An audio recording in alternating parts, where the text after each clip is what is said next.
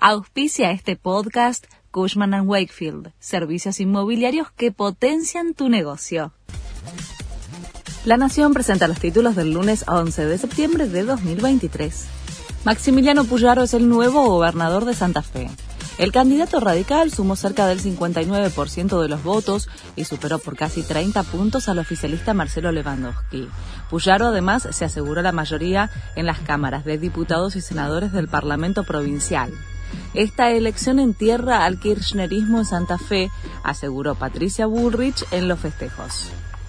Sube el piso mínimo de ganancias a más de un millón de pesos desde octubre. El ministro de Economía, Sergio Massa, lo va a anunciar esta tarde en un encuentro con gremios. Además, desde el Ministerio trabajan en una ley que esperan enviar al Congreso para modificar el gravamen.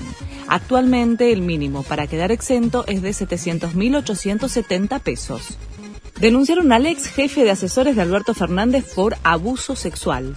Se trata de Antonio Aracre, que fue funcionario del gobierno de febrero a abril de este año. La denuncia fue efectuada por un joven de 17 años. Se dispuso una restricción de acercamiento para Aracre y se procedió a llevar adelante los allanamientos y secuestro de materiales para la causa. Boca venció a Almagro gracias a Chiquito Romero. Después de empatar 2 a 2 en los 90 minutos, el Ceneice se impuso por 4 a 3 en los penales gracias a que Romero tapó dos disparos. De esta manera, Boca avanzó a cuartos de la Copa Argentina y en la próxima ronda va a enfrentar a Talleres. Novak Djokovic sumó su vigésimo cuarto título de Grand Slam. Después de casi tres horas de juego frente a Daniil Medvedev, el serbio se coronó campeón del US Open.